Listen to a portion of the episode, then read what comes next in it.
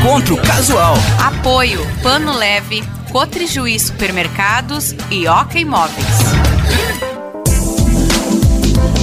Olá, seja bem-vindo, bem-vinda. Estamos iniciando mais um encontro casual aqui na Unijuí FM. Hoje recebendo ela que é uma cantora, empresária gaúcha que está nos palcos dos festivais há muito tempo, é jurada dessa edição da Coxilha Nativista. Nós vamos conversar agora com a Juliana Spanevelo. Seja bem-vinda, Juliana, tudo bem? Tudo ótimo. Obrigada, Douglas, pelo convite de estar aí contigo. Um beijo muito especial para o pessoal que nos ouve. É, tem um carinho muito especial, tem muitos amigos queridos aí nessa terra. E estou bem feliz de estar aqui contigo, trocando, trocando uma ideia, batendo um papo, e é tomando é isso. um mate, tomando um mate e proseando, né? É isso aí, isso que faz bem pro coração. Juliana, vamos, vamos fazer como eu geralmente faço aqui no início do programa, que é uma volta ao, ao passado, uma viagem no tempo aqui. Porque você, a gente tava até falando fora do ar, que começou muito, muito cedo nos palcos já.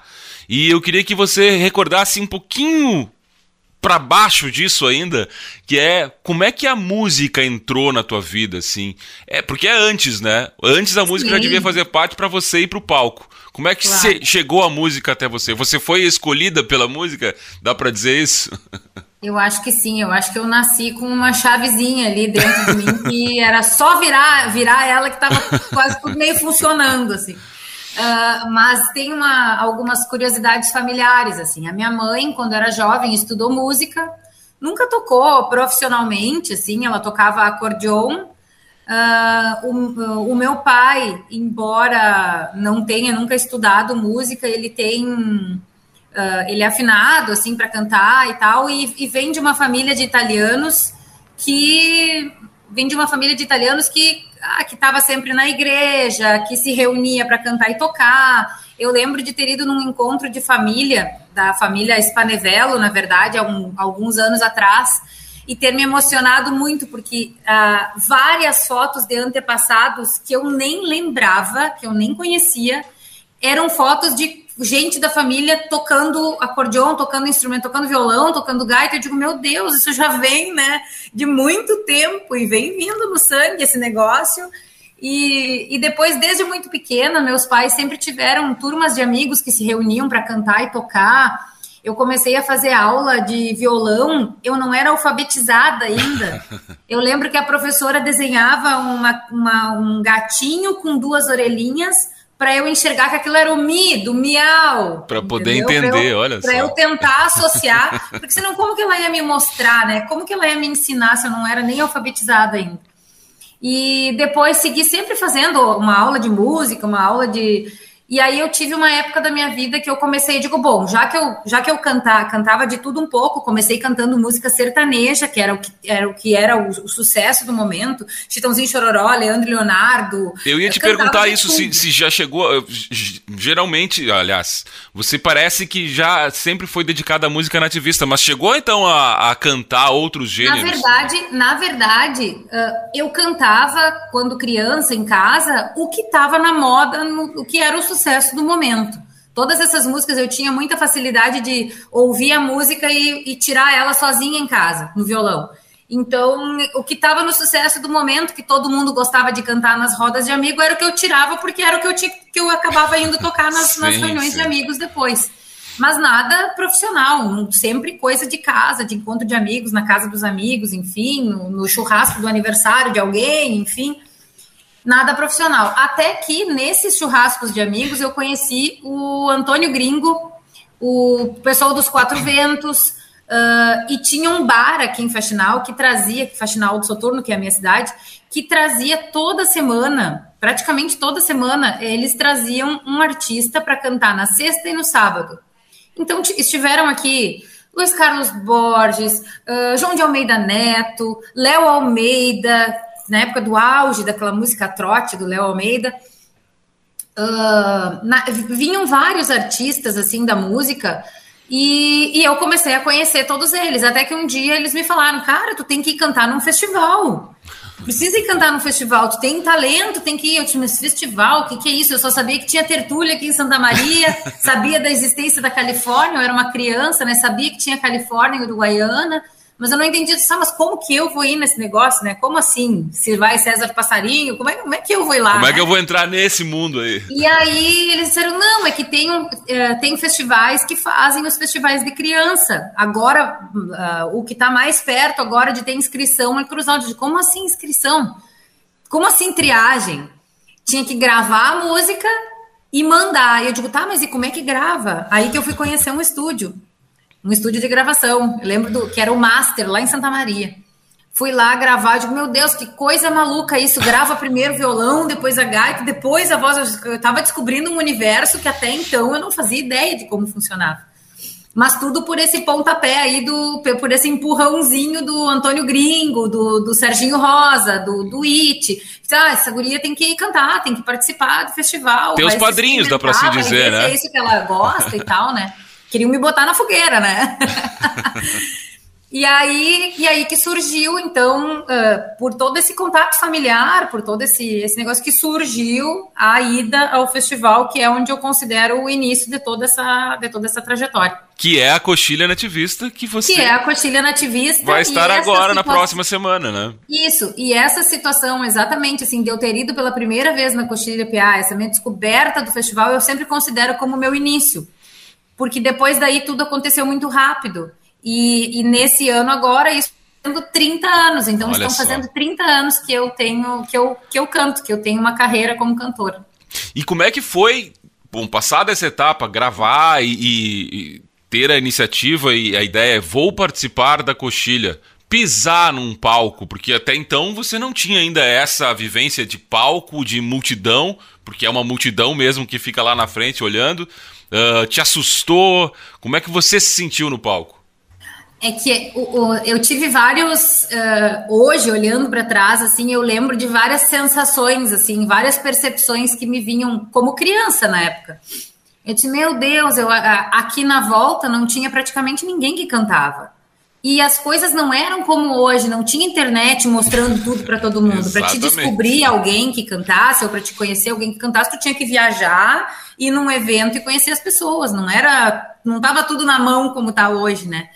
Então eu não, não tinha noção da infinidade de crianças que tinham que tinham um talento, que, que tinham essa, essa disposição de ir lá, de cantar. Então, isso foi um primeiro choque, assim, que eu cheguei lá, primeiro que classificou a música. Aquilo para mim foi uma vitória. Meu Deus. E tem que ser mesmo, né? Aí nós nos organizamos uh, com os quatro ventos. Eu lembro do meu pai sempre me falar assim, dele perguntar uh, para os músicos, por exemplo, mas vocês, vocês têm certeza que ela tem condições mesmo? Como, como o conhecimento do meu pai musicalmente era limitada, ele tinha muito medo de, cara, eu não quero fazer ela se expor e daqui a pouco não ser legal e fazer feio. Ou, Aquela preocupação lá, de pai normal, né? Criar uma situação é. ruim, né? Uh, por achar que tá, tá indo tudo bem. Eles não, pode ficar tranquilo. E aí, na verdade, eu não tinha noção. Assim, quando eu cheguei lá, tinha vários outros concorrentes, eram 12 na minha categoria. Conheci gente de tudo, tudo que é lugar que cantava. Eh, de Santa Rosa, não sei, meu Deus, foi, um, foi uma descoberta maravilhosa, assim. E, e eu tive muita sorte, assim, uh, pela preocupação dos meus pais e, e pelo incentivo da gurizada ali dos quatro ventos na época, porque eu cheguei super bem a cavalo, porque uh, tu, tu estando com alguém, com pessoas que conhecem realmente, que são profissionais da música, eles te oferecem a estrutura que tu precisa para mostrar o teu trabalho, né? Te passam segurança vezes, também, às né? Às vezes existe até uma coisa que a gente fala, assim, que a gente comenta, porque eu participo muito de júri de festival de criança, de muito, muito, da, do rodeio da vacaria, de intérprete vocal que pega a criancinha. Às vezes as crianças vão lá com alguém acompanhando, ah, é o amiguinho que também tá aprendendo, é o não sei o que. É legal, mas quando tu tá num festival de intérprete, ah, embora o instrumental não conte naquele momento, é, porque tu está avaliando o desempenho do intérprete, uh, tu tendo um instrumental que costure melhor o teu trabalho, é tu salta na frente. E eu tive essa sorte, esse, é, essa, em função de eles serem amigos já, assim, eu cheguei super bem, super confortável para cantar. Eles, eles conseguiam me orientar, eles conseguiam me ajudar, eles, eles ofereceram a cama perfeita para que eu fizesse meu trabalho, entende? E aí, para mim, eu lembro, eu tenho a sensação perfeita, assim, da minha perna tremendo embaixo do vestido. eu não conseguia controlar. É, eu, eu, lembro como se fosse hoje, porque daí na, no, na minha época eles faziam assim: tu cantava na eliminatória e as quatro uh, as quatro crianças ali que ficavam melhor classificadas, elas cantavam no domingo na final do festival no ginásio. Tipo, o show de abertura do domingo era o festival das crianças.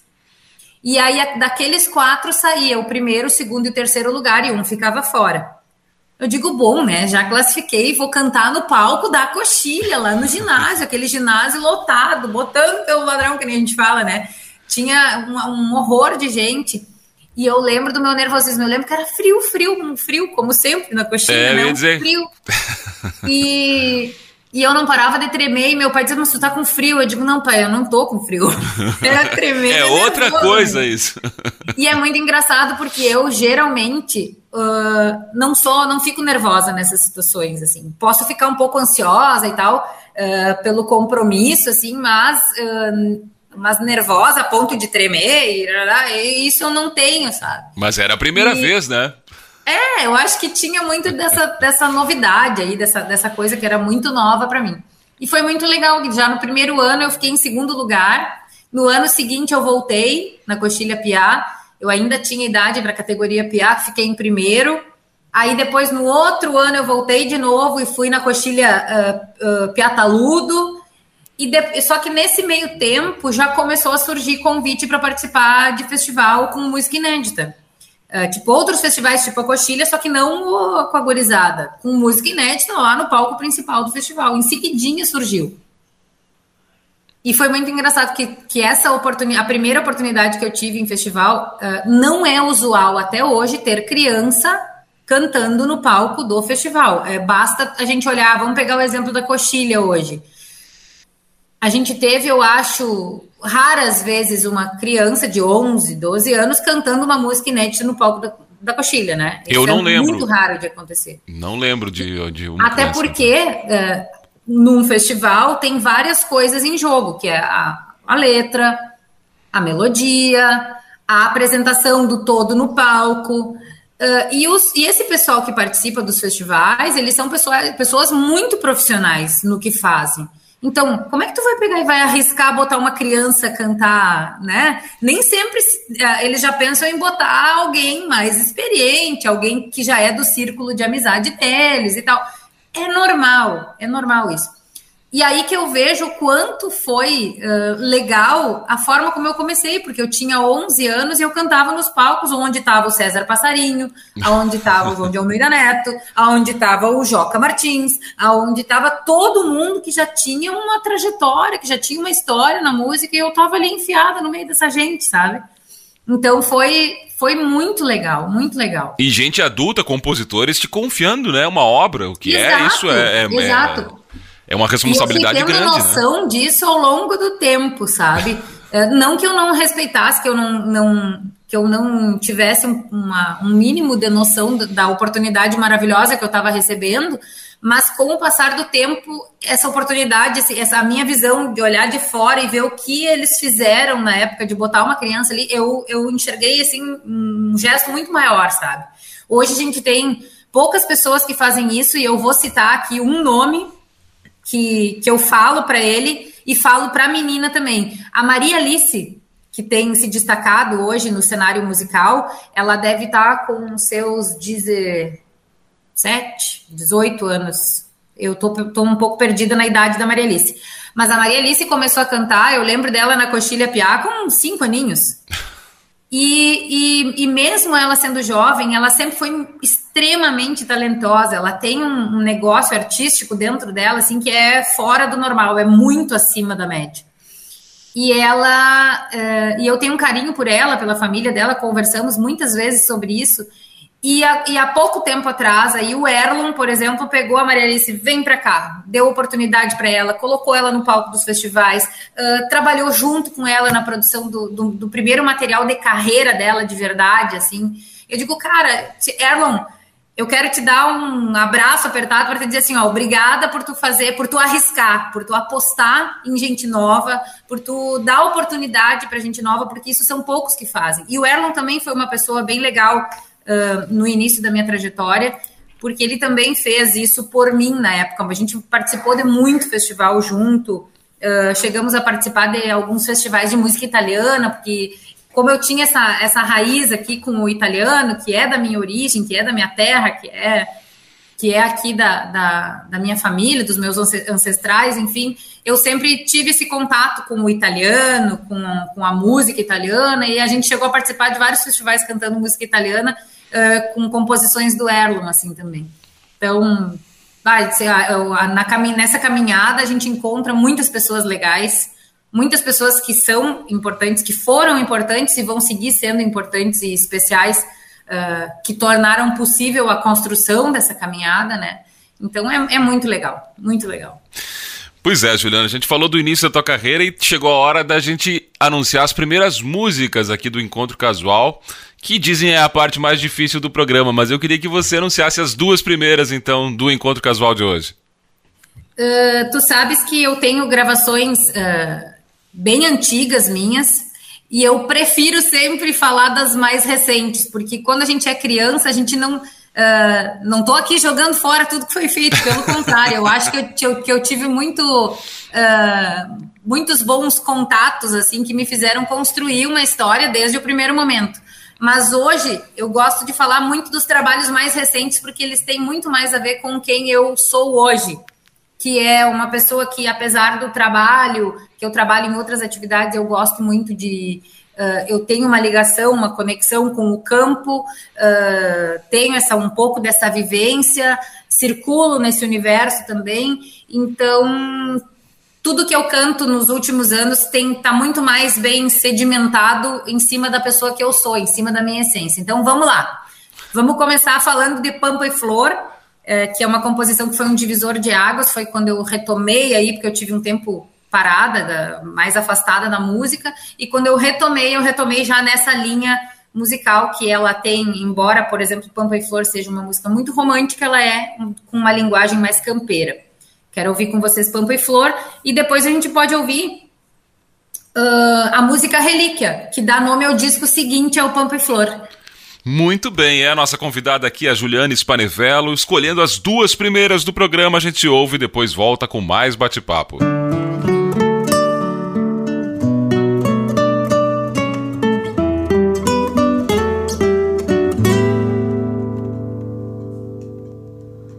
Pampa e flor, olhos de terra, querência que quero bem escuto o sopro do vento pra ver o lado que vem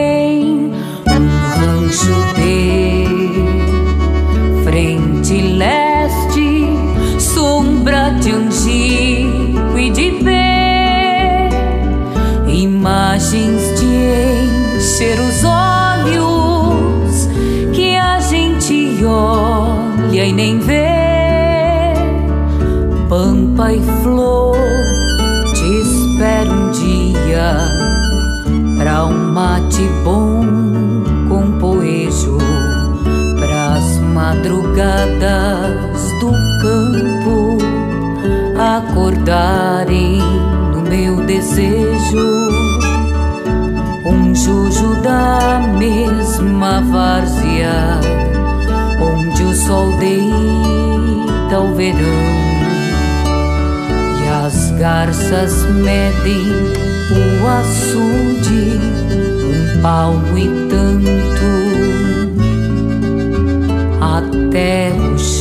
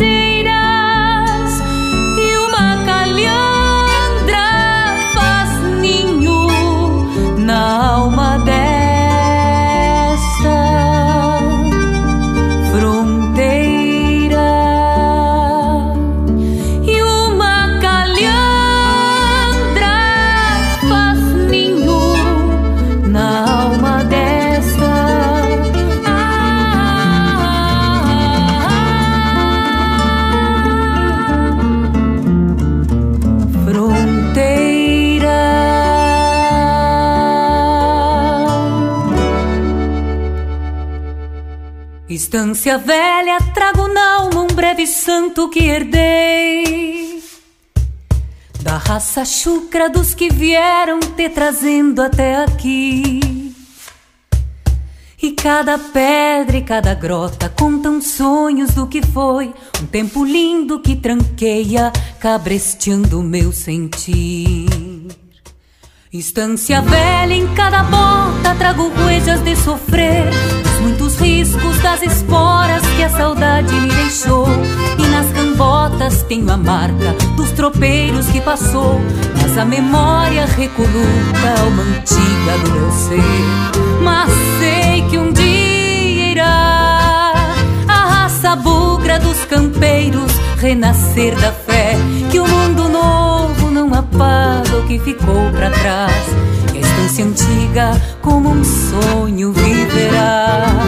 Mas sei que um dia irá a raça bugra dos campeiros renascer da fé. Que o mundo novo não apaga o que ficou pra trás. E a estância viverá.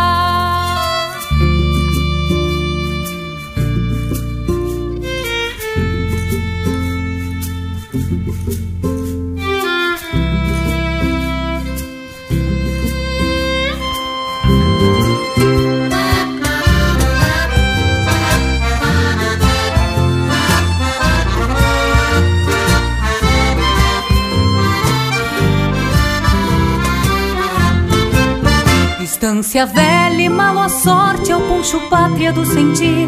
Nesta saudade de outros tempos que nem sei bem explicar. E ao trote largo deste tempo em que ninguém sabe quem é. Somos consciência da verdade que contigo há de ficar. Mas sei que um dia irá a raça bugra dos campeiros renascer da fé. Que o mundo novo não apaga o que ficou pra trás. E a estância antiga, como um sonho, viverá. Mas sei que um dia irá a raça bugra dos campeiros renascer da fé. Que o mundo novo não apaga o que ficou para trás. E a estância antiga, como um sonho, viverá. Mas sei que um dia irá raça bugra dos campeiros renascer da fé. Que o um mundo novo não apaga o que ficou para trás. E a estância viverá.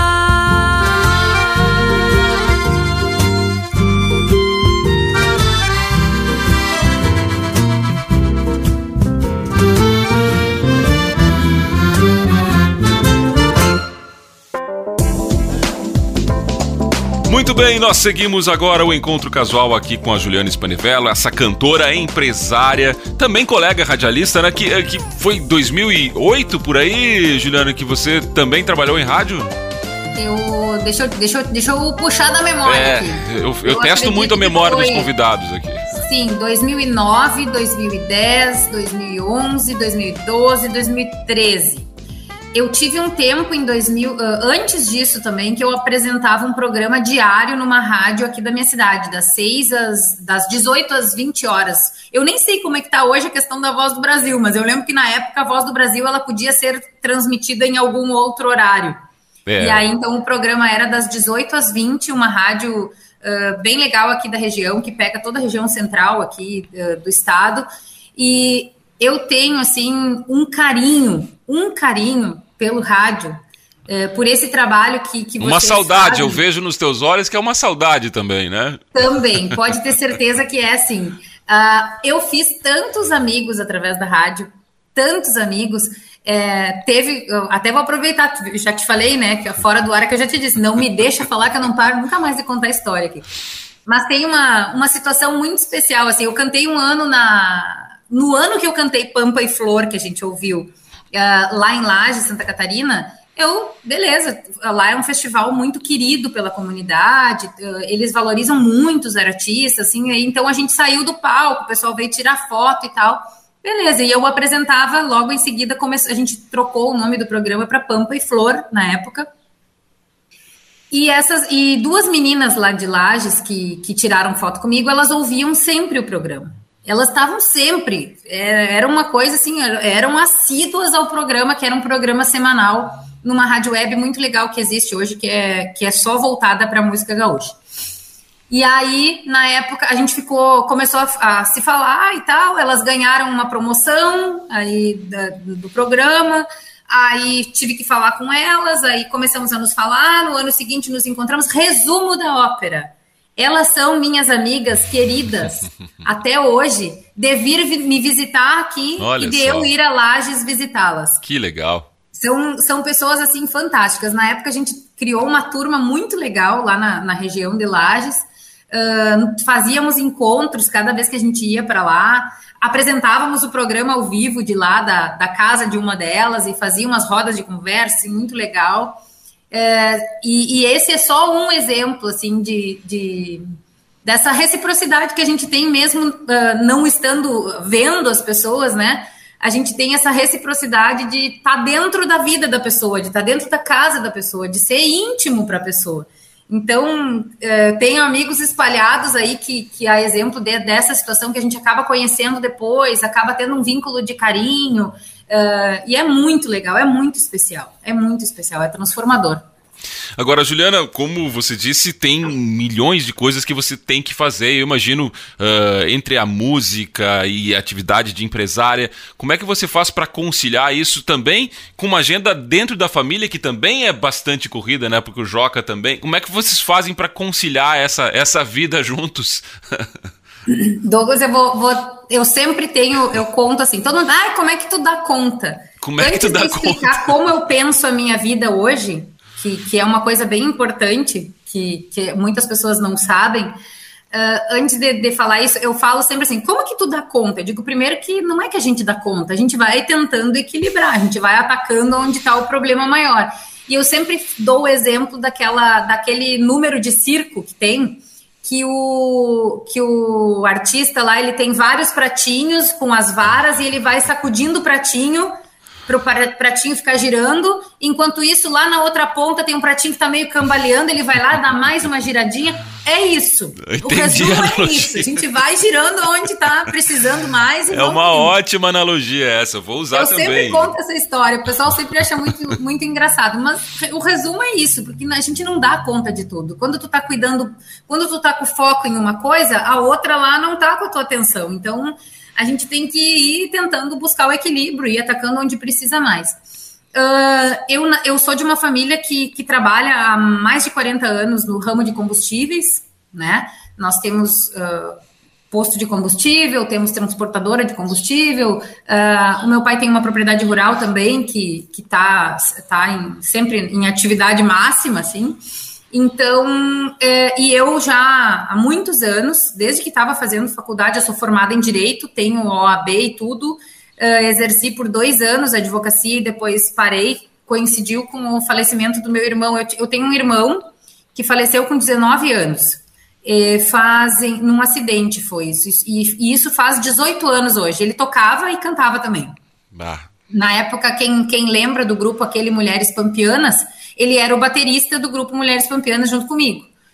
Então, uh, as pessoas até se espantam que hoje em dia eu falo isso com mais naturalidade, óbvio, porque com o passar do tempo a gente vai, vai se acostumando com a ideia, com a saudade, enfim, e não tem como falar diferente, né? Uh, mas, enfim, por que, que eu tô falando tudo isso? Porque na época Uh, eu comecei, logo que eu estava na faculdade, eu comecei a, a, participar de algumas coisinhas pequenas, assim, nos negócios da família. Eu ia lá e tinha um trabalho todas as manhãs, por exemplo. E sempre foi uma vontade muito grande da família que nós estivéssemos, eu tenho outro irmão também, que nós estivéssemos envolvidos nos negócios da família. E realmente é uma oportunidade maravilhosa, porque a gente tem os negócios andando aí, que é só se envolver, se inteirar e seguir, né? E e aí eu sempre levava música e o negócio da família, levava música e o negócio da família. Só que hoje, de uns tempos para cá, e principalmente depois do nascimento da, das meninas, uh, que hoje a gente tem duas filhas, né? Uma que está com nove anos e a outra que está com três. Uh, depois desses, nesses últimos nove anos, eu mudei muito a minha, o meu foco. Uh, eu, eu dou prioridade pros negócios da família, pro trabalho. primeiro a família, né? Sempre primeiro a Sim. família. Mas assim, os negócios da família são uma responsabilidade muito grande na minha vida. E a música ela tá sempre ali, mas ela hoje não tá, não, não é a minha atividade principal. Eu gosto, eu amo. Se eu pudesse, eu queria estar tá só fazendo isso. Pois é, mas... eu ia fazer essa pergunta. Se você pudesse escolher, né? Só a na música verdade, seria o caminho? Na verdade, na verdade, tem vários fatores que pesam nessa, nessa escolha. Porque eu sempre digo assim: se eu fosse uma cantora dedicada à música e que a minha música estivesse dando certo, eu teria que estar praticamente todos os finais de semana fora de casa. E isso significa deixar as minhas filhas. É. Sendo que o pai delas tem uma carreira de sucesso e tá sempre fora.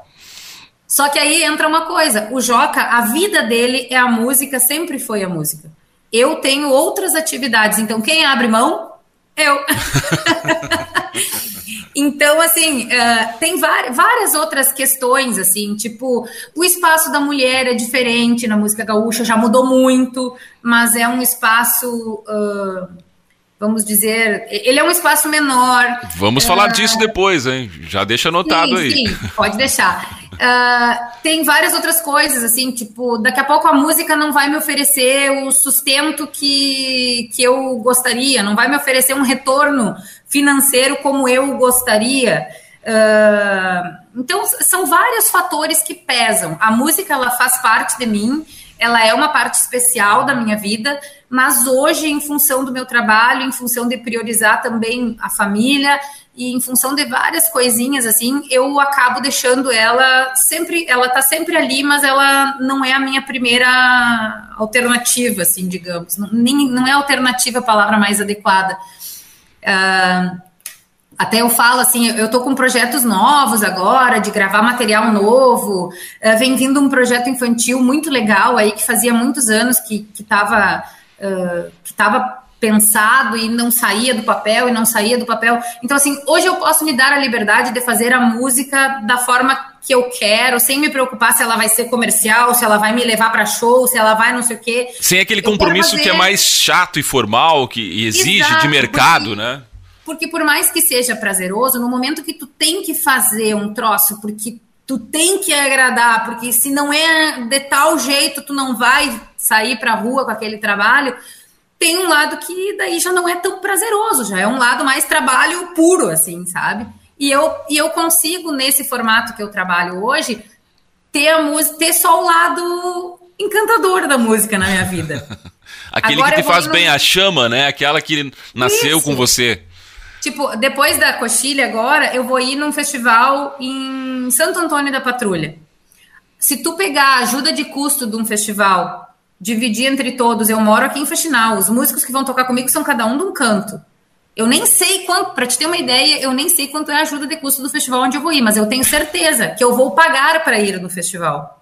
Entendeu? Mas eu posso fazer isso porque eu tenho um outro trabalho, entendeu? Então, assim, se eu for lá.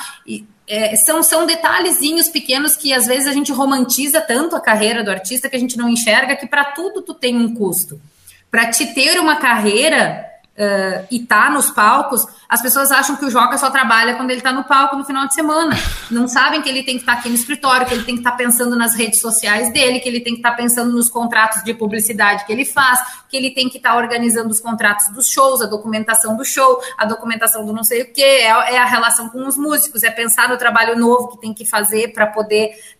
É toda uma, é toda uma construção por trás da, do estar no palco que, que a maioria das pessoas às vezes não se liga, não, não tem noção. Então, assim, a música demandaria muito de mim para um retorno que daqui a pouco não seria o ideal. E aí, mesmo assim, dando tudo muito certo, eu ia ficar fora de casa e deixar minhas filhas sempre com os avós, ou sabe lá com quem, entendeu? Então eu não. Desde que eu tive filho, por mais que às vezes me dá uma dorzinha, assim, de ver todo mundo viajando na semana farroupilha e a Juliana tendo que escolher, não, aqui eu vou porque aqui vai dar, lá deixa eu ver se vou ter com quem deixar as gurias. Não, pera, tá, aqui não vai dar. Eu tenho que lidar com isso dessa forma. Uh, eu queria que você falasse ainda, para a gente finalizar esse, terceiro, esse segundo bloco aqui, é, do, das, das filhas mesmo. Né? Você já sente nelas também, assim como em ti nasceu muito cedo a questão da música, até pela convivência, né? Vendo os pais ali, os filhos são muito esponjas, né? As crianças, criança, então vendo vocês nessa atividade, nos palcos, enfim, já sente especialmente claro na mais velha esse, ah, eu também quero cantar, também quero esse caminho ou não? Uh, vou, vou ter que te situar num negócio assim. Sabe que eu quando era criança eu tinha um pavor daquele esquema assim. Ai, traz a Juliana no churrasco. ah, tu não trouxe o violão. Eu digo, cara, eu só queria ir no churrasco, eu não queria, eu queria ficar brincando com as crianças, eu não queria ficar lá tocando para os outros e ainda tocar o que eles queriam, não era nem o que eu gostava. É, e, e tinha muito isso? Sempre tem, sempre tem. Quem disser que não tem, tá mentindo, não pode. É Todo verdade. mundo que toca tem isso. Tem aquela história famosa de um, de um, artista da música gaúcha conhecido, que o cara disse assim: vem no churrasco do meu aniversário, traz o violão. E o cara mandou o violão de táxi só e não foi. é Essa história é famosa. Então, assim, tem muito isso, tem muito isso. As pessoas abusam, sabe, nesse sentido. Porque é, é a mesma coisa assim, ó que eu pedi lá pro cara da padaria, cara, faz um pãozinho aí no meu aniversário.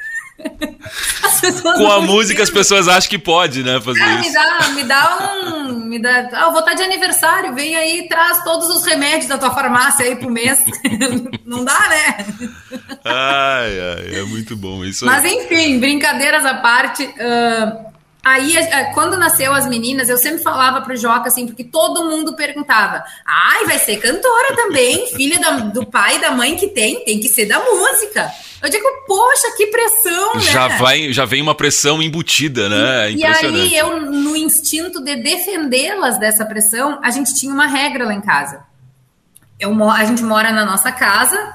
Na época, eu trabalhava no escritório numa das empresas e, e, o Joca trabalhava de casa antes de ter as meninas. Depois que a gente teve a, a Maria Laura, que era mais velha, a gente tem um escritório é, independente da nossa casa, onde eu e o Joca trabalhamos desse escritório.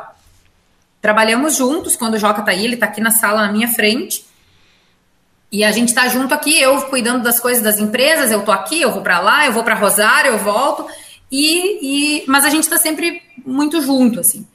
E a gente tornou o nosso trabalho, inclusive, assim, se eu tenho uma gravação, eu armo o estúdio aqui e gravo aqui no escritório. Porque em casa tem barulho das crianças, não dá.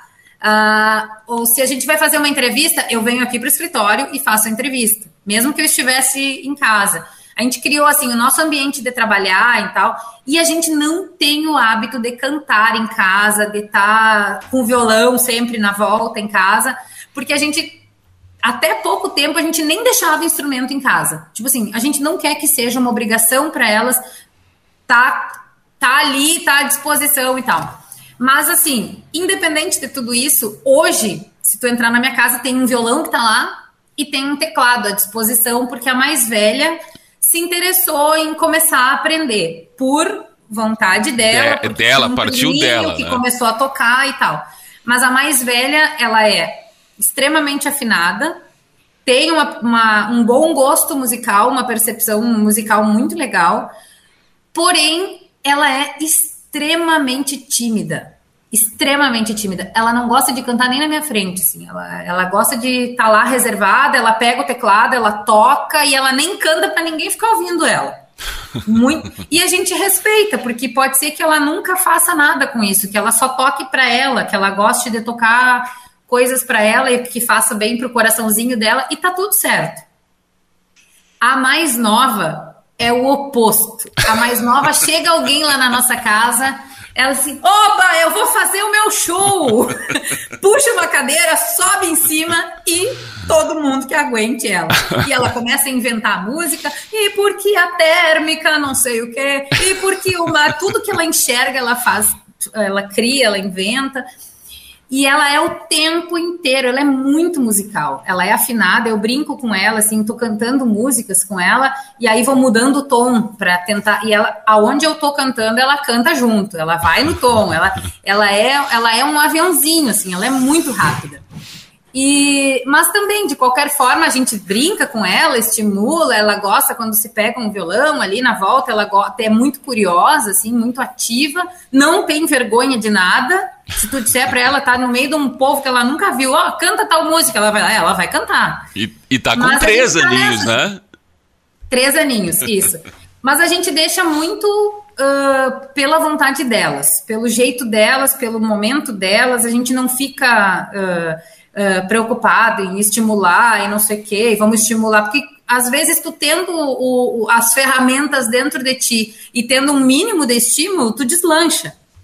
E daqui a pouco, e, e, e eu sempre digo assim, ai que coisa, meus pais sempre me estimularam para isso, e hoje eu vejo assim que, uh, claro, é, um, é uma parte maravilhosa da minha vida, mas eu digo, é tão ruim ter que abrir mão disso que eu não sei se eu não preferia nunca ter cantado, então, sabe? Para não ter provado tudo isso, sabe? Eu digo, tá, eu vou deixar elas no, no tempo delas, do jeito delas e, e, e, vamos ver o que, que dá. É, o que tiver que ser será também, né, Juliana? É, é verdade, é, é meio por aí. Muito bem, vamos ouvir mais música? O que, que você escolhe agora? Mais duas pra gente, por favor. Já que, já que nós estávamos falando de filha, eu queria que a gente ouvisse uma composição que está no álbum Relíquia, chamada Mãe, que foi um presentaço que eu recebi, porque eu gravei o álbum Relíquia quando eu estava grávida da Maria Cecília, da Maria Laura, perdão, da mais velha. Eu faço sempre confusão com as próprias filhas, tudo certo. É, acho que é coisa de gringo, né? Confunde.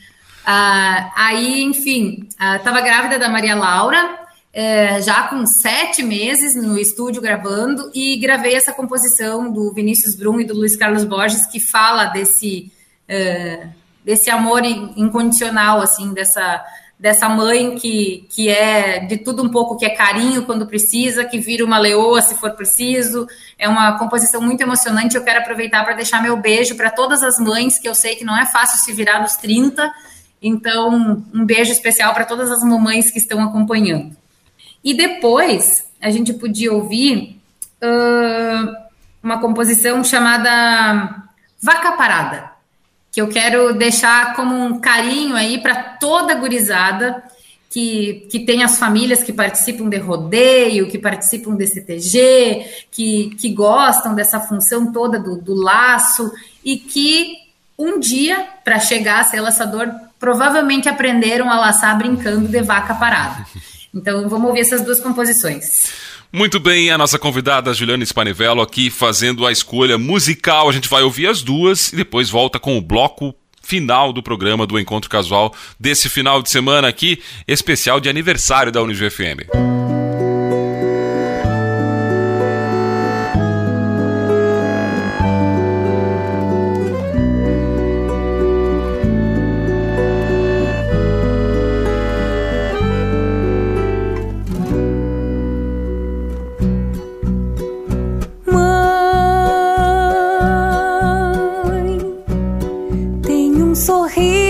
que é de pluma e flor, ventre de cacimba pras chuvas do amor. Mãe é quem avisa, quem prepara um ninho, garra pros cuidados, seda pros carinhos.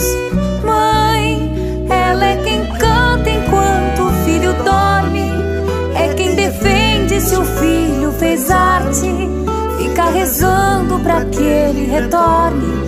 E chora escondida quando um filho parte. Ela é quem canta enquanto o filho dorme. É quem defende se o filho fez arte. Fica rezando para que ele retorne. E chora escondida quando um filho parte. Sente outro coração que lhe bate ao ventre inquieto bordão, mel na flor do peito, oferenda e pão. Anjo guardião, mãe é quem pressente outro coração que lhe bate ao ventre inquieto bordão, mel na flor do peito, oferenda e pão. Anjo guardião.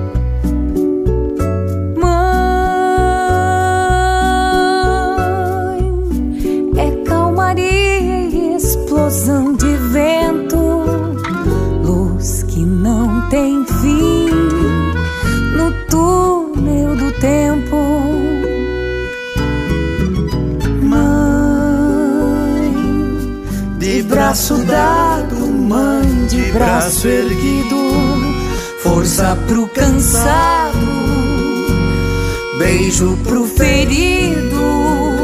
Mãe, um beija-flor com força de leoa, um vendaval se magoado, ferida.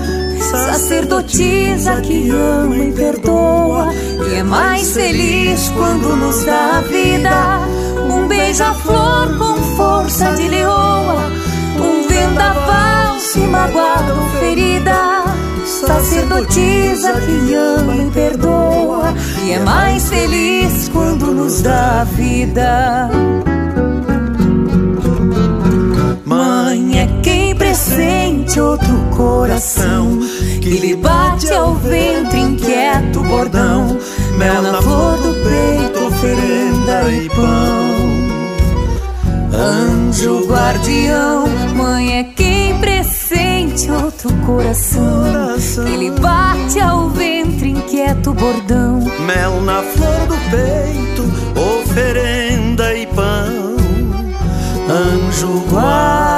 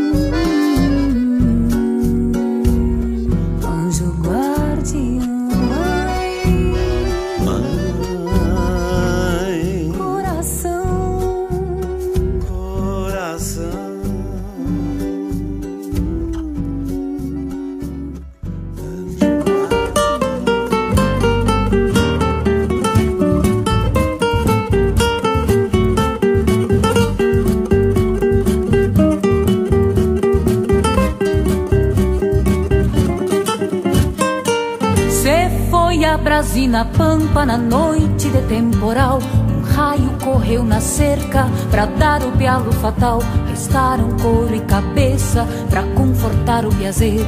Mais vida para os fins de tarde em vez de apojo bem cedo. Firmando o braço de a pé Voando as horas se vão, fica presilha de arrasto Sem pretensão de tirão, sobra mão e falta laço Que até por isso se gasta Sovando a toca dos olhos do bicho que já não passa. Quem laça vaca parada recebe mais do que herança Deus arma todos iguais Na hora que estende a trança A escola dos laçadores Que a lida de cavalos Hoje só garantem diploma fazendo igual de a cavalo. Quem laça vaca parada recebe mais herança Deus arma todos iguais. Na hora que estende a trança A escola dos laçadores Que a lida de prová-lo Pois só garantem diploma fazendo igual de a cavalo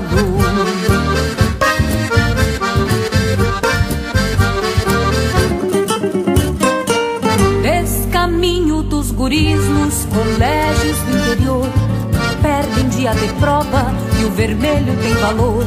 Narradores de improviso toreiam uma pontaria. Não passam despercebidos inventos e pescarias Na volta do cavalete Onde o ritual se repete O pasto rapado mostra que existe boca do brete Até quem não é da pousa Manda corda e faz bonito Ter nascido enforquilhado Não faz ninguém favorito quem laça vaca parada recebe mais do que herança. Deus arma todos iguais na hora que estende a trança. A escola dos laçadores que a lida de prová-los, pois só garantem diploma fazendo igual de a cavalo. Quem laça vaca parada recebe mais do que herança. Deus arma todos iguais na hora que estende a trança. A escola dos laçadores que a lida de prová-los, pois só garantem diploma fazendo igual de a cavalo.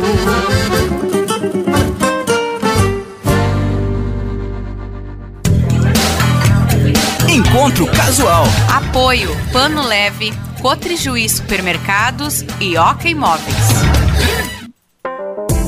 Depois do intervalo, nós voltamos agora com o bloco final do Encontro Casual com a Juliana Spanivello, que além de cantora, empresária, mãe também é jurada agora da Coxilha Nativista e, e casualmente num, um, uma data importante para ti, né, Juliana, que é, são esses 30 anos aí completados nesse start. Que com toda essa propriedade, eu queria que você falasse do momento dos festivais nativistas, que é um momento também agora de retomada depois da, da pandemia, mas também um momento sempre de análise de, de, de como é que está esse cenário musical hoje, comparado especialmente, claro, lá quando você começou 30 anos atrás.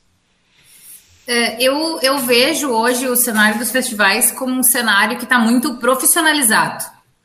Uh, as pessoas uh, se especializaram em fazer trabalhos para os festivais, assim, sabe? A gente percebe um capricho muito grande dos compositores, dos, dos músicos, do, do, pessoal que está participando. são, é, é, um nível muito legal, muito bom. E os festivais, na, na minha opinião, eles sempre fizeram esse, papel de estimular que surjam coisas novas tanto talentos novos como trabalhos novos, como ele, ele sempre faz esse papel de dar aquela aquela sacudida, aquela arejada assim na, na, na no cenário musical como um todo. Uh, o retorno uh, deu muito mais gana para todo mundo, né? Porque o pessoal da música sofreu e muito com a pandemia. Uh, foi uma das atividades, eu acredito que mais prejudicadas, assim, porque foi impedida e impossibilitada de trabalhar. E, e tu ficar dois anos sem trabalhar é. É pesado. É só cada um que está nos ouvindo tentar imaginar assim, ó, tu vai passar dois anos da tua vida agora sem poder fazer o que tu faz para ter o teu retorno financeiro. Se vira. então, assim, foi, foi muito complicado. Não só financeiramente, como psicologicamente, porque como é que tu vai produzir arte nessa confusão toda? Entende? Então, assim, o pessoal demorou para se para se reencontrar e tal. E esse retorno, assim, eu, eu sinto nas poucas vezes que eu já tive agora em, em alguns lugares, até para mim que não tô exclusivamente nesse meio, assim, foi tão legal poder conviver de novo com o pessoal da música, reencontrar os amigos, uh, poder ter essa coisa de, estar tá perto das pessoas, de trocar ideia, de mostrar um trabalho novo, de, de trocar uma ideia sobre um projeto novo que, que tu está criando, sabe? Foi tão inspirador, foi tão leve, foi tão gostoso. E eu acho que o pessoal da música tá vivendo esse momento, assim, tipo, opa, tô de novo aqui no lugar que eu sempre quis estar, sabe? E tá tendo um sabor muito especial para todo mundo.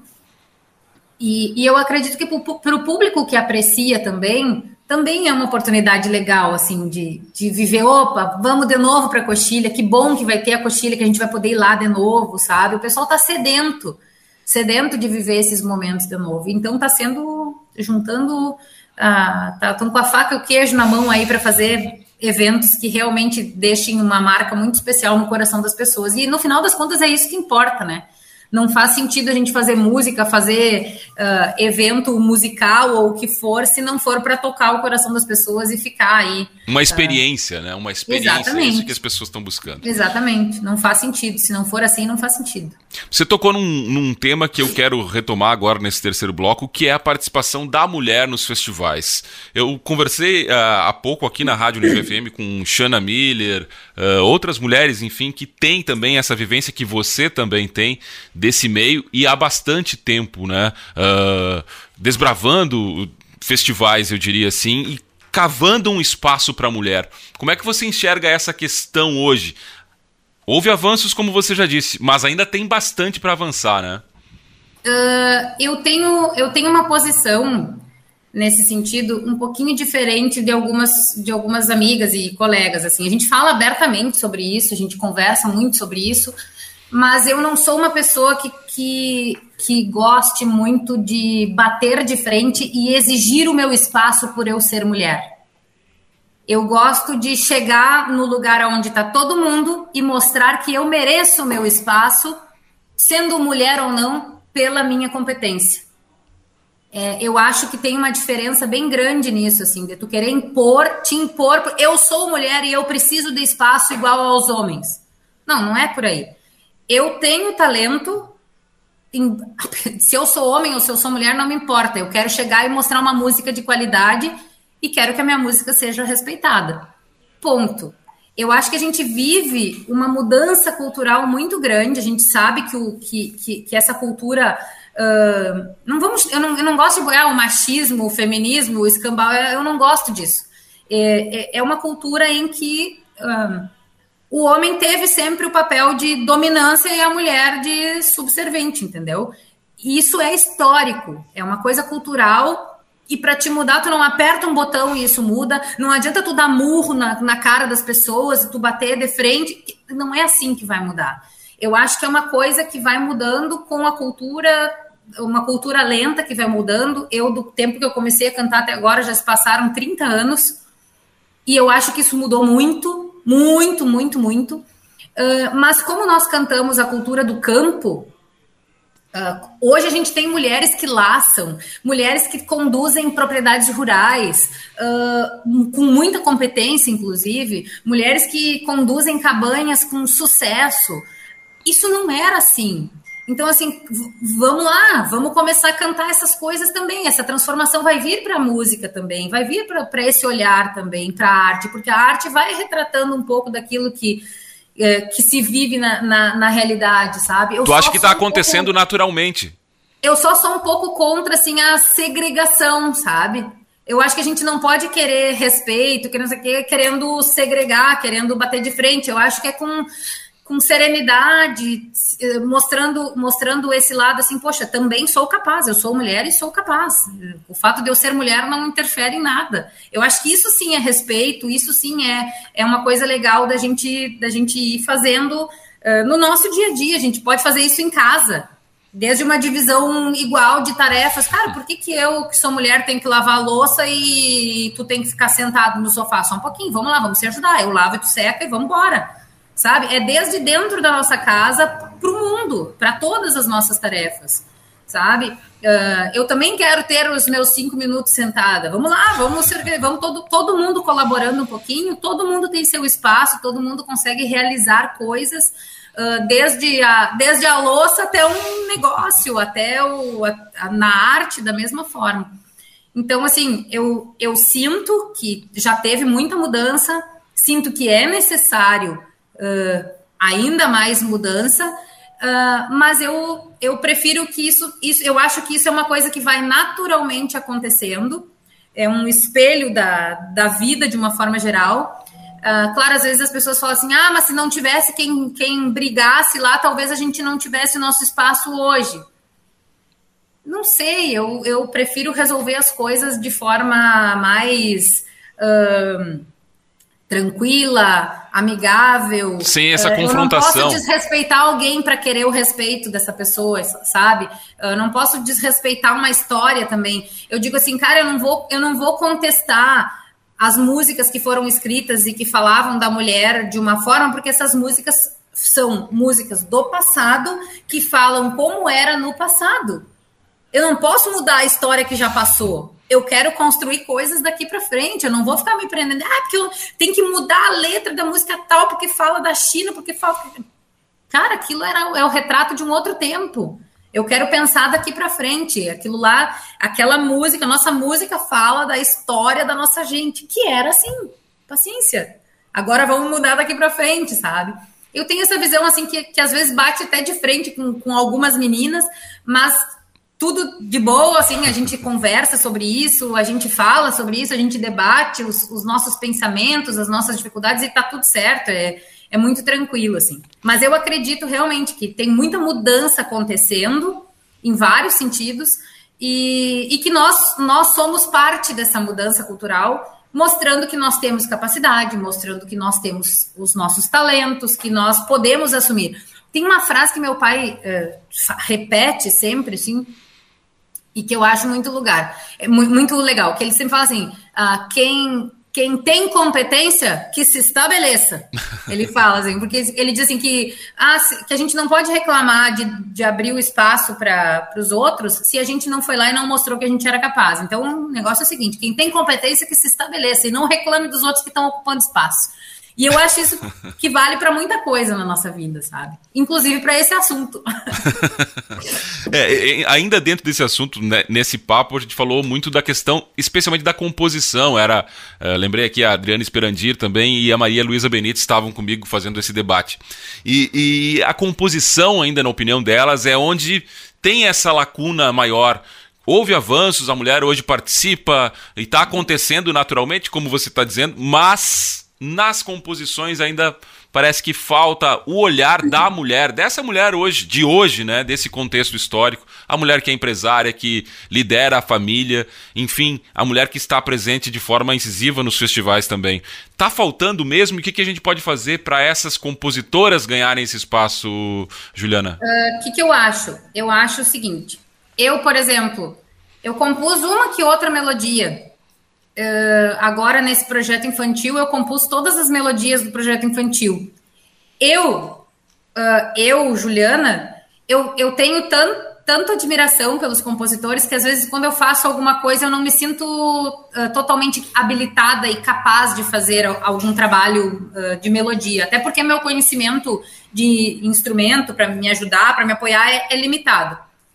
O que não me impede de compor. O que, que vai acontecer com a minha composição é outros 500, não me impede de compor, né?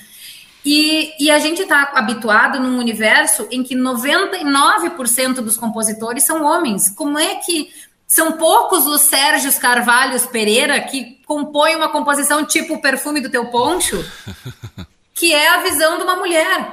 Mas tu imagina o quão difícil para ele é sair do lugar dele, da visão dele, e se colocar no lugar e tentar entender como é para a mulher ficar em casa enquanto o, o cara sai com o poncho e ela fica com o poncho e tal, sabe? Eu digo, daqui a pouco falta também um pouco de das mulheres se exercitarem mais. Com, vamos lá, pega a caneta e escreve. Quer o teu olhar? Vai lá e escreve. Ninguém vai ter o teu olhar, o teu olhar é só tu que tem. Exatamente. Uh, então, assim, a gente tem, dá pra. Olha, não enche os dedos de uma mão, eu acho, as compositoras que tem circulando no universo dos festivais. Contra 200 homens. Então, é automático que vai ter muito mais música falando da linguagem masculina, usando a linguagem, uh, a visão do lado masculino da história. É, é, muito comum isso. E aí é que entra. A, a gente quer uma mudança cultural, então vamos lá, vamos começar a compor vamos mandar música para o festival, porque se a nossa música for boa, ela também vai passar. Se, a, se, o nosso poema for tão bom quanto a história que os homens contam, nós também vamos estar tá lá. Mas talvez a gente ainda falta se exercitar bastante para chegar no nível que, que eles estão, porque eles estão exercitando isso há muitos anos. E nós estamos querendo começar agora. Então vamos lá, vamos baixar a cabeça e vamos trabalhar. É, é isso que eu enxergo, assim, eu, eu não gosto de ficar no lugar de vítima e, e não ter atitude. E, cara, se eu quero, eu quero mudar essa história, eu preciso contar a história pelo meu jeito. E para isso eu vou ter que sentar e escrever. E talvez eu não tenha os elementos que, que grande parte dos nossos poetas tem para escrever um troço tão legal. Mas, cara, eu tenho que começar de algum jeito, vamos lá. Sabe? Então eu acho que falta um pouco disso, assim. Eu, eu ah, as mulheres vão querer me bater, mas eu, eu acho isso, paciência. Juliana, a gente está chegando aqui ao final do programa. Eu quero te agradecer imensamente aqui por ter aceitado esse encontro casual. Uh, agora a gente vai se ver na Coxilha Nativista na próxima semana também estaremos transmitindo esse festival que é histórico. E eu queria que você, além de anunciasse anunciar aqui as, as duas que fecham o programa, também deixasse uma mens mensagem para quem está nos acompanhando, a partir dessas tuas vivências, uh, desses teus aprendizados nos festivais, fora dos festivais, da Juliana Spanivello para o ouvinte do Encontro Casual aqui da Unijuí FM. Uh, eu queria, primeiramente, te agradecer pela, pela nossa conversa maravilhosa. Uh, queria também deixar um carinhoso beijo aí para todo mundo que nos acompanha, para todos os amigos aí de Juí, e, e dizer que uh, se tem um, um, Se eu tivesse uma coisa para pedir para as pessoas assim, é que valorizem, uh, valorizem os artistas aqui da nossa terra. valorizem as pessoas que se dispõem a fazer arte, que se dispõem a, a, a, a construir essa história, sabe? E, e agora a gente tem aí um final, vai ter um final de semana, tenho certeza que maravilhoso. Acompanhem, vibrem, uh, aproveitem, sabe? Uh, curtam esses momentos tão legais aí que a gente tem de, de pessoas dispostas a fazer eventos culturais em várias cidades, como tem em Juí aí, como tem. Uh, isso a gente ficou sem isso muito tempo sem isso na pandemia e agora a gente está aí tendo novas oportunidades de arejar a cabeça, de trazer coisas boas para o nosso coração, através da música, através da arte. Então, assim, que as pessoas valorizem, valorizem, porque não, não é fácil hoje em dia tu produzir um evento grande, não é fácil hoje tu te dispor a fazer arte num mundo tão turbulento, assim, e tendo que focar nessa, nessa coisa da arte e tal. Então, que as pessoas valorizem, valorizem bastante, assim, independente do estilo musical, independente do que for, uh, que valorizem a, os artistas e a arte posso anunciar as duas claro, músicas? Claro, eu ia dizer, agora ah, anuncia as duas eu últimas. Eu quero, com uma das músicas chamada Grito Largo, que está no álbum Relíquia, eu quero deixar meu carinho, meu abraço, porque eu sempre tive, desde pequena, uh, nesse assunto aí da mulher e tal, eu sempre tive assim, sempre falava, ai, mas essa música é muito campeira, não é para mulher cantar. E eu ficava muito incomodada com isso, porque eu, na verdade, eu ia para o campo com meu pai, eu, eu eu, eu participava tu ali, tinha essa vivência né? das, da, da, da, lida do campo ou, ou como espectadora ou ali junto e vibrando junto eu disse, cara, se eu tô aqui, por que, que eu não posso cantar aquilo? É, é, as coisas que eu, são as coisas que eu vi, são as coisas que eu gosto, são as coisas que me, me, me emocionam, por que, que eu não posso cantar? E essa música Grito Largo é uma música campeira que eu gosto muito e e aí eu, eu, disse, cara, eu vou cantar o que me emociona, não interessa se, se tá, se não é exatamente aquilo que esperam que uma mulher cante, eu vou cantar essa música campeira também, porque é o que me emociona. Então, grito largo para todas as mulheres do campo, uh, da lida de campo, ou que se aventuram aí, que, que desbravam caminhos, mostrando seu talento, sua competência nas mais diversas áreas, para elas, grito largo. E depois a gente pode encerrar com o perfume do teu poncho, homenageando aí a chegada de mais uma coxilha que Perfume do Teu Poncho foi uma música que a gente interpretou aí na, na última edição presencial aí da Coxilha e que ganhou o segundo lugar do festival e, que é uma música que o pessoal tem um carinho enorme, um trabalho lindo, que por mais que ela seja romântica, ela fala dessa linguagem romântica no universo do campo e eu acho ela muito, muito especial. Como foi muito especial essa conversa aqui com a Juliana Spanevello. Mais uma vez, obrigado, Juliana, por estar aqui conosco, fazendo esse encontro casual. E sorte para todos nós nessa nova edição da Coxilha. Joia, Douglas, brigadão. Beijo para todos vocês aí e nos encontramos na, na, próxima semana. Exatamente. E assim terminamos o Encontro Casual com a Juliana Spanivello. Semana que vem tem mais Encontro Casual aqui na Unijo FM. Até lá.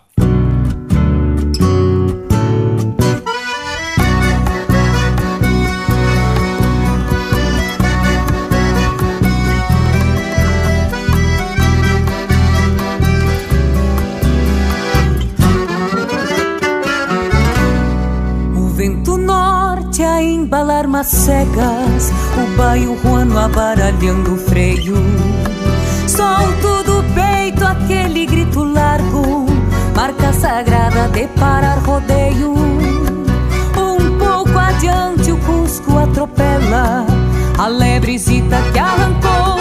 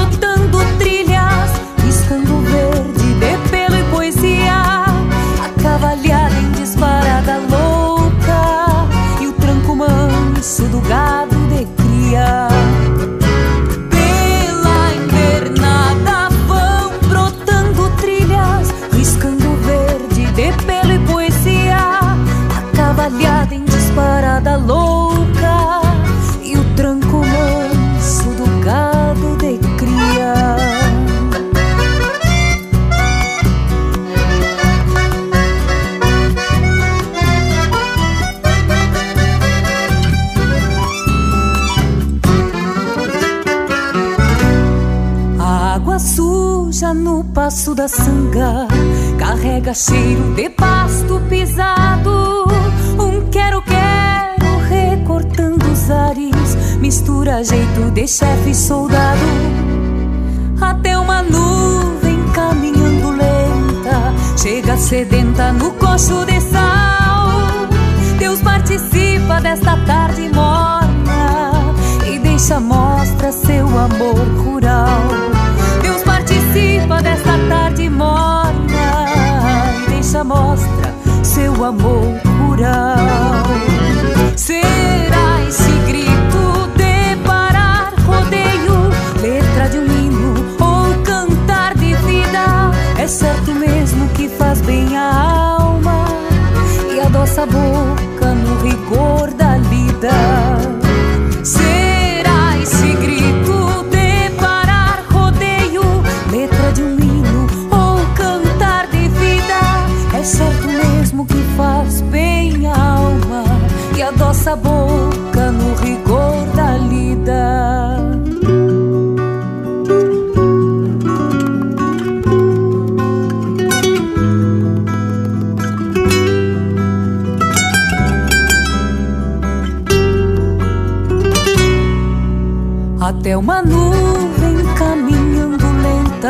chega sedenta no coxo de sal. Deus participa desta tarde morna deixa mostra seu amor rural. Deus participa desta tarde morna e deixa mostra seu amor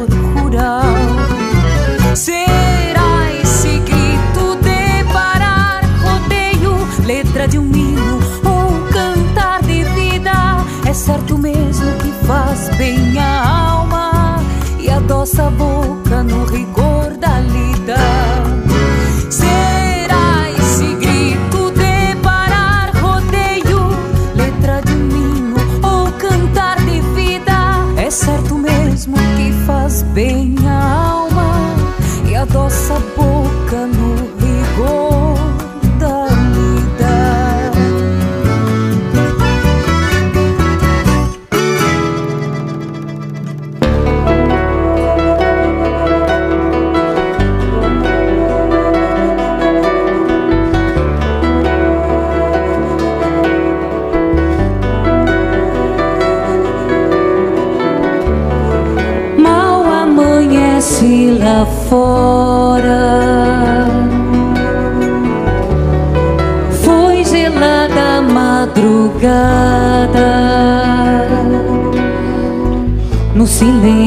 silêncio desta geada, não cabe o som da tua espora. Foi pouca tua demora, mas a minha noite te viu.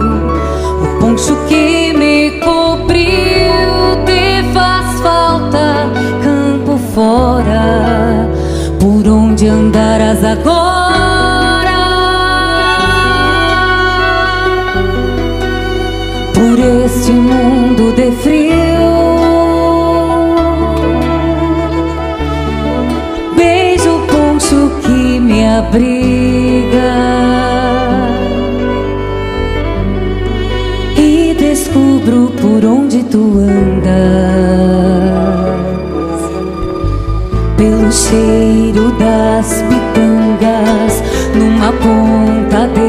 De restinga.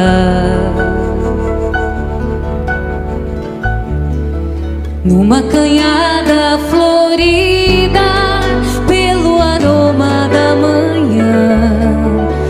agarrado na lã o perfume da tua vida. Nestas fragrâncias sentidas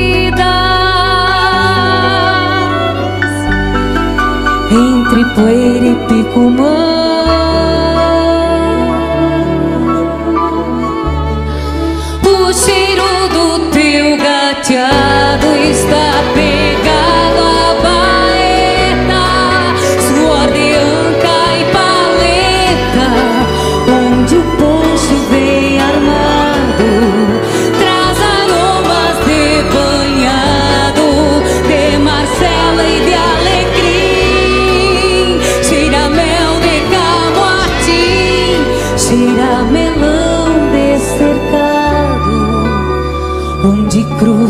meu amado.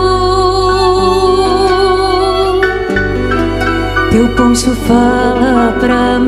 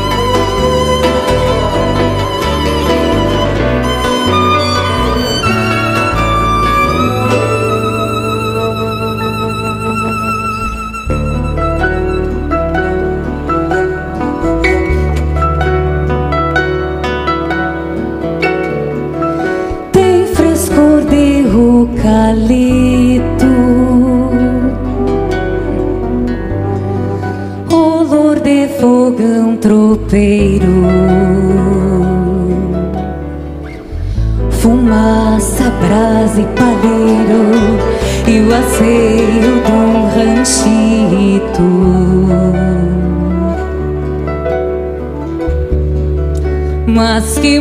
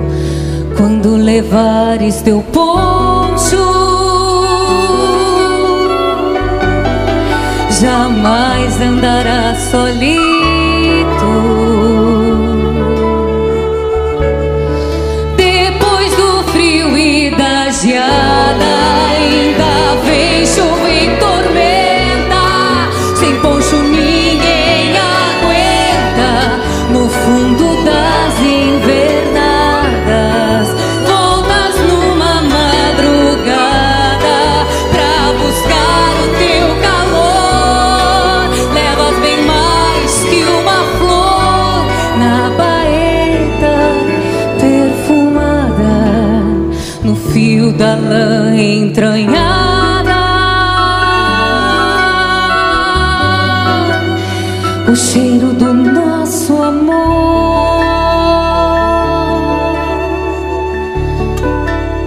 fio da lã entranhada